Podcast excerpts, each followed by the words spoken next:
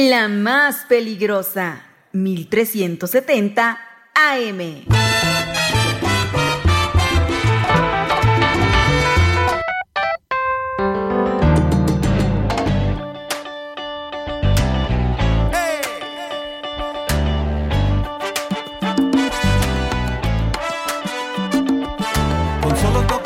Manos me pones a volar. Como el agua del río me das tranquilidad. Soy un barco navegando las aguas de tu inmensidad. Guiándome con tus palabras, tú me has enseñado a amar.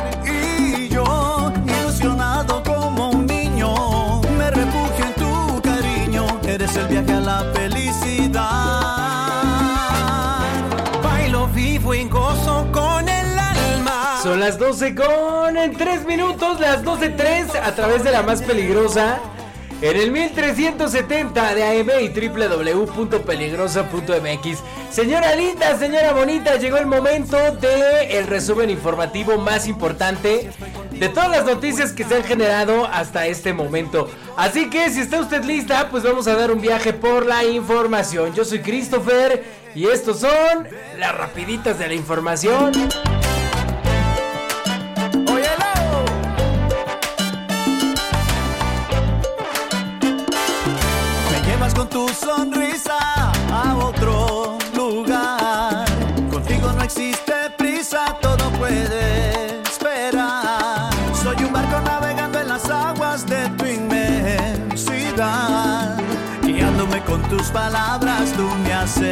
Enseñado a amar. Y yo, ilusionado como un niño, me refugio en tu cariño. Eres el viaje a la felicidad.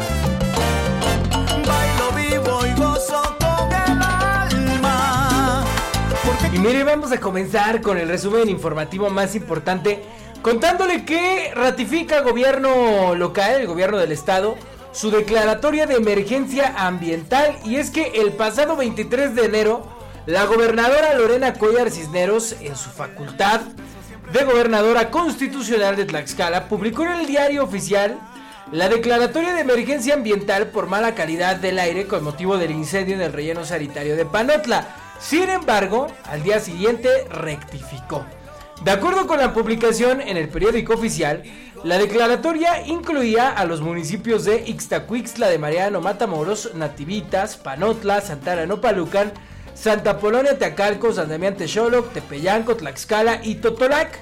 En razón de la mala calidad del aire, a causa del incendio en el depósito de basura, al aire libre ubicado en las mismas, eh, en las minas de Tonsil, es decir, el relleno sanitario de Panotla, ha iniciado desde el viernes 19 de enero alrededor de las 11 de la noche.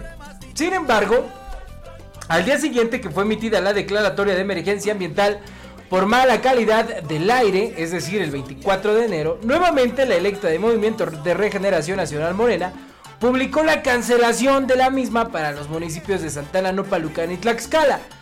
Lo anterior luego de que supuestamente se realizaron algunos análisis por parte de la Comisión Estatal de Agua y Saneamiento y de las propias instituciones gubernamentales, las cuales hallaron buena la calidad del aire en dichas demarcaciones.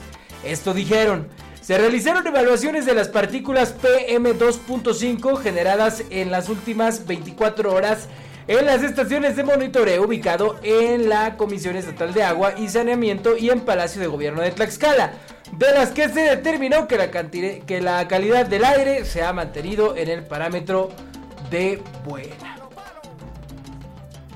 Así que, bueno, pues eh, la declaratoria de la emergencia ambiental, pues únicamente es para los municipios de Ixtacuixtla, Nativitas, Panotla obviamente, Santa Apolonia Tacalco, San Damián Techoloc, Tepeyanco y Totolac, porque Santana Nopalucan y Tlaxcala pues no entran en esta emergencia ambiental, pues según sus mediciones la calidad del aire se ha mantenido en el parámetro de buena. Así que, bueno, pues la gobernadora un día declara emergencia ambiental en varios municipios, al otro día rectifica y dice que siempre no. Entonces, bueno, pues a quién le creemos.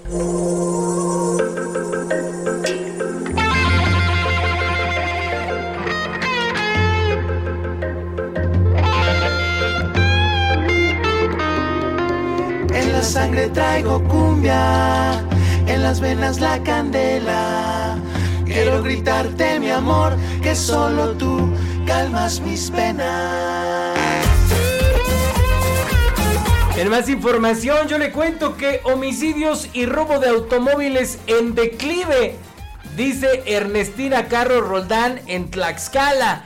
Bueno, pues vive en otra realidad, yo creo, porque nosotros que estamos en el día a día, que somos ciudadanos y vecinos de a pie, pues vemos otras cosas. Pero bueno, la funcionaria estatal destacó el combate a la corrupción y a la impunidad, tanto que la dependencia encargada de procurar justicia solicitó proceder en contra de 69 ex autoridades municipales por el delito de peculado. Y es que la Procuradora General de Justicia de Tlaxcala, Ernestina Carro Roldán, resaltó ante el Poder Legislativo que el Estado se mantiene como el más seguro a nivel nacional y que incluso en esta administración algunos delitos como el homicidio y el robo de automóviles ha ido a la baja. A propósito de la glosa del segundo informe de la gobernadora Lorena Cuellar Cisneros, la funcionaria estatal, destacó el combate a la corrupción y a la impunidad, tanto que la dependencia encargada de procurar justicia solicitó proceder en contra de 69 ex autoridades municipales por el delito de peculado.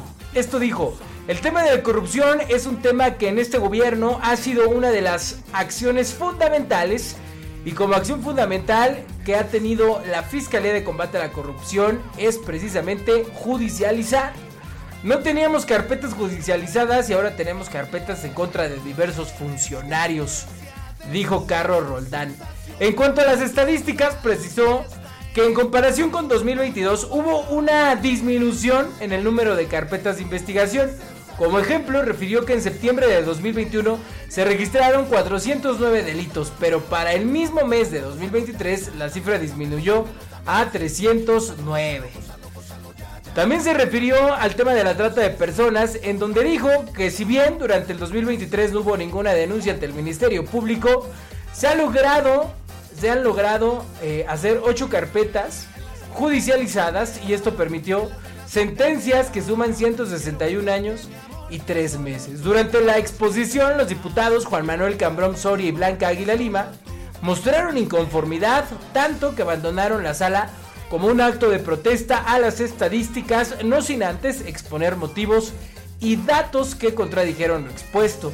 En este sentido, Carlos Roldán lamentó la salida de ambos legisladores, actitud que calificó como una falta de respeto a la ciudadanía porque esta requiere saber los avances que ha habido en el último eh, año en materia de procuración de justicia. Incluso aseguró que los comentarios del legislador perredista son solo apreciaciones de tipo personal basadas en un criterio personal y sin fundamento, sin base, sin ningún dato duro. O sea que se puso sabrosa la comparecencia de Ernestina Carro Roldán el día de ayer ante el Congreso del Estado de Tlaxcala.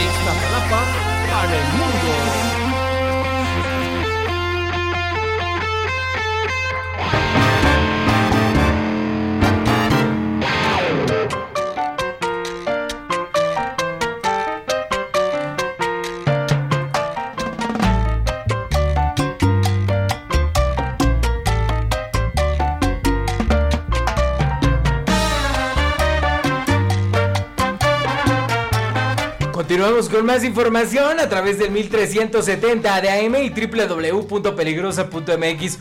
Oiga, yo le quiero eh, preguntar algo. ¿Usted sabe cuándo, cuándo inicia el tema de los depósitos de las pensiones de los adultos mayores? Recuerde que se viene eh, la veda electoral y con ello pues se les va a depositar al parecer varios meses juntos. Bueno, si usted no sabe cómo está la onda, aquí le cuento.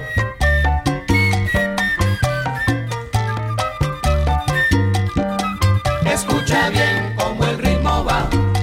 Mire, ¿cuándo inicia el pago adelantado de 12 mil pesos a adultos mayores por la veda electoral? Bueno, la Secretaría del Bienestar, que encabeza Ariadna Montiel, informó que los apoyos por adelantado corresponden a los bimestres de marzo y abril, así como mayo y junio. Esto es información a nivel nacional a través de la Secretaría del Bienestar Federal. Y es que la secretaria del Bienestar, Ariadna Montiel, informó que a partir del 29 de enero iniciará por la veda electoral el pago por adelantado de los bimestres de marzo y abril, así como mayo y junio, en favor de 12.1 millones de adultos mayores con un monto de 12 mil pesos.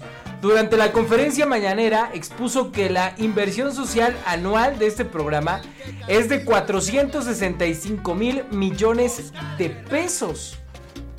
En el caso de los derechohabientes de personas con discapacidad, que son 1.482.000 beneficiados, recibirán este pago adelantado de 6.200 pesos por concepto de dos bimestres y la inversión social anual es de 27.600 de 27.860 millones de pesos.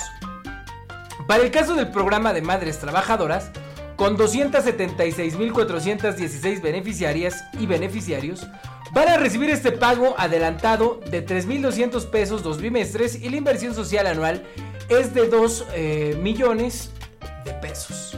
La funcionaria expuso que el calendario de pago para, este, para estos tres programas lo van a iniciar a partir del lunes 29 de enero y va a concluir el viernes 23 de febrero. Es decir, a lo largo de todo el mes de febrero se va a realizar el depósito.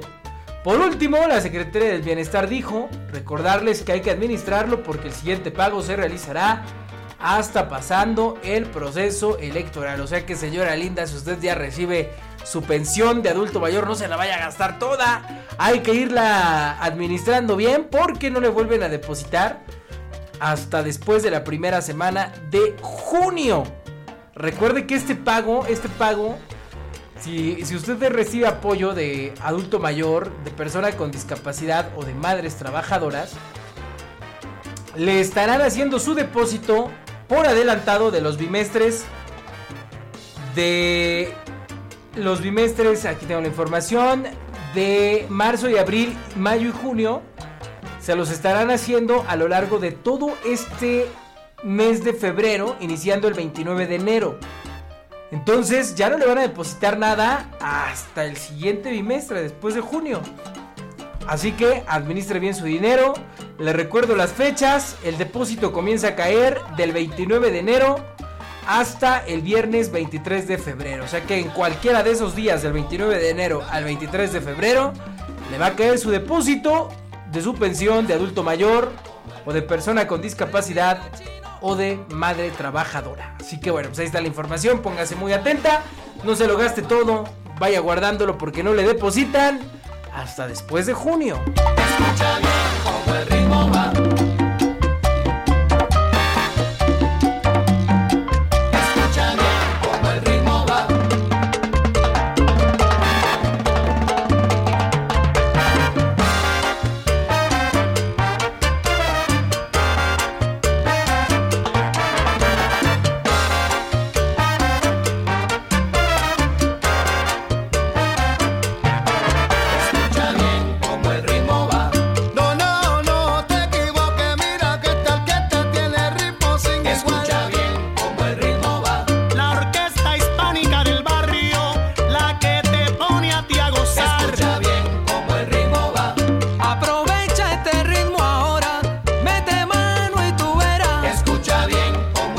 Bueno, pues hablando del tema de la veda electoral, de las elecciones y de todo lo que viene en este proceso electoral, pues yo le cuento que hoy sesionó el Consejo General del Instituto Nacional Electoral, el árbitro que será encargado de cuidar nuestro voto y de cuidar las elecciones. Pero mire, pasó algo bastante curioso, porque Guadalupe Tadei nombró a Claudia Suárez como encargada de despacho de la Secretaría Ejecutiva, pero hoy que era su primera sesión en el INE, pues ¿qué cree? No llegó, faltó, ¿qué fue lo que pasó? Pues no se sabe, y es que luego de que la consejera presidenta del Instituto Nacional Electoral Guadalupe Tadei nombró a Claudia Suárez como encargada del despacho de la Secretaría Ejecutiva, pues no estuvo presente en su primera sesión del Consejo General este jueves. Tadei pasó lista al inicio de la sesión para verificar el quórum, sin explicar los motivos de la ausencia de la funcionaria. Para continuar con la sesión, eligió a Miguel Ángel Patiño, director ejecutivo de Organización Electoral, para asumir las funciones de secretario durante el Consejo General. Ante la ausencia del secretario ejecutivo, la normativa prevé elegir a un integrante de la Junta Ejecutiva para que asuma sus funciones durante la sesión. Fuentes del INE señalaron que aún se encuentra en proceso el acta de entrega-recepción de Claudia Suárez como encargada de despacho de la Secretaría Ejecutiva, por lo que no pudo participar en la sesión. A cuatro meses de las elecciones de este 2024, la consejera presidenta del INE realizó cambios en seis eh, encargadurías de despacho incluyendo la Secretaría Ejecutiva. A la Secretaría Ejecutiva llegaría Claudia Suárez, quien previamente estaba en la Dirección Ejecutiva de Administración. La Secretaría Ejecutiva es el área más importante al interior del INE, ya que funciona como la representación legal del instituto y coordina las acciones de las direcciones ejecutivas. Pero bueno, pues al parecer todavía no se hace este, esta acción, este proceso de entrega a recepción, por lo cual eh, Claudia Suárez, quien es la encargada del despacho de la Secretaría Ejecutiva, pues no estuvo presente en esta primera sesión del Consejo General del Instituto Nacional Electoral del INE, ya de cara al proceso electoral del 2024. Realmente estamos ya en pleno proceso electoral y el 2 de junio, recuerde, son las elecciones, estamos a cuatro meses.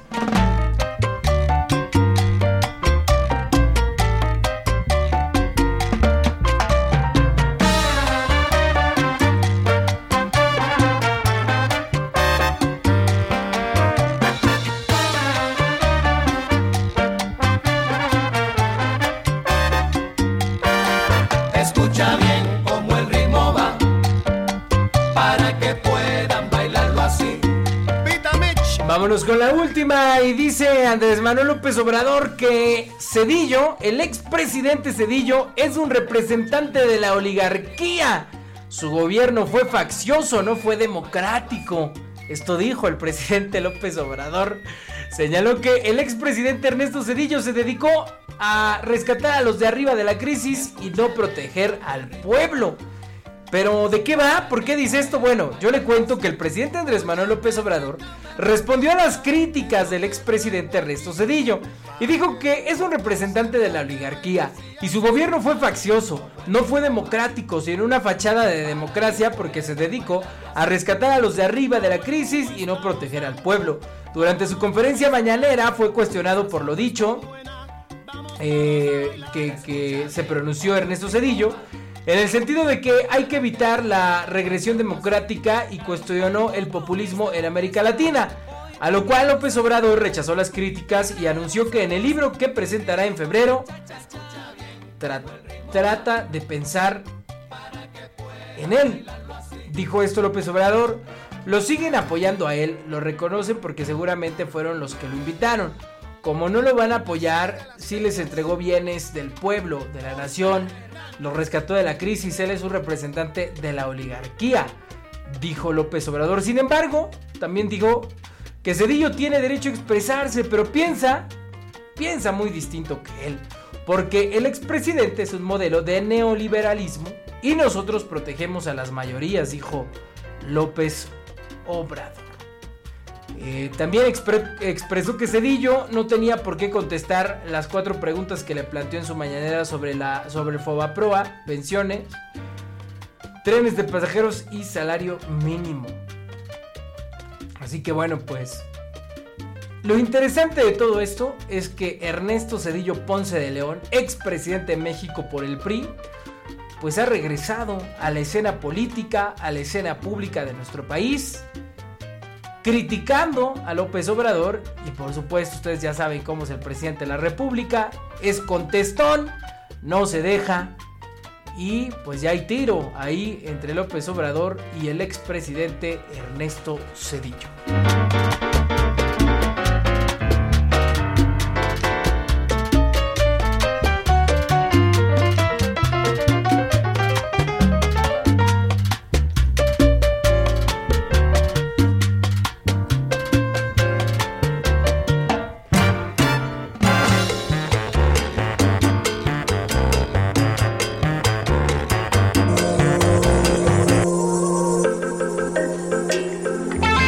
Las 12 con 23 minutos, señora linda, señora bonita. Ya está usted informada de todo lo que acontece a nivel local, nacional e internacional. Esto fueron las rapiditas de la información. Así que ya lo sabe, escúchenos de lunes a viernes completamente en vivo al mediodía a través del 1370 de AM y www.peligrosa.mx. Si no le da tiempo, mire, no se preocupe, porque ya nos puede usted escuchar a través de cualquier plataforma digital de música como Apple Music, Spotify, Amazon Music o la que usted tenga. Solo le pone ahí en el buscador las rapiditas de la información y ahí le aparece el episodio diario. Recuerde que de lunes a viernes a la una de la tarde ya está arriba el episodio para que usted lo pueda escuchar a cualquier hora del día y no se le vaya este resumen informativo. Son las 12.24, hoy es jueves 25 de enero de 2024. Yo soy Christopher Méndez y esto fueron las rapiditas de la información. Oye, mi amorcito, ven te traigo cumbia. Tráete a tus amigos, salgan a la rumba. Oye, mi amorcito, La más bonito, ven, te peligrosa. traigo cumbia. 1370 AM.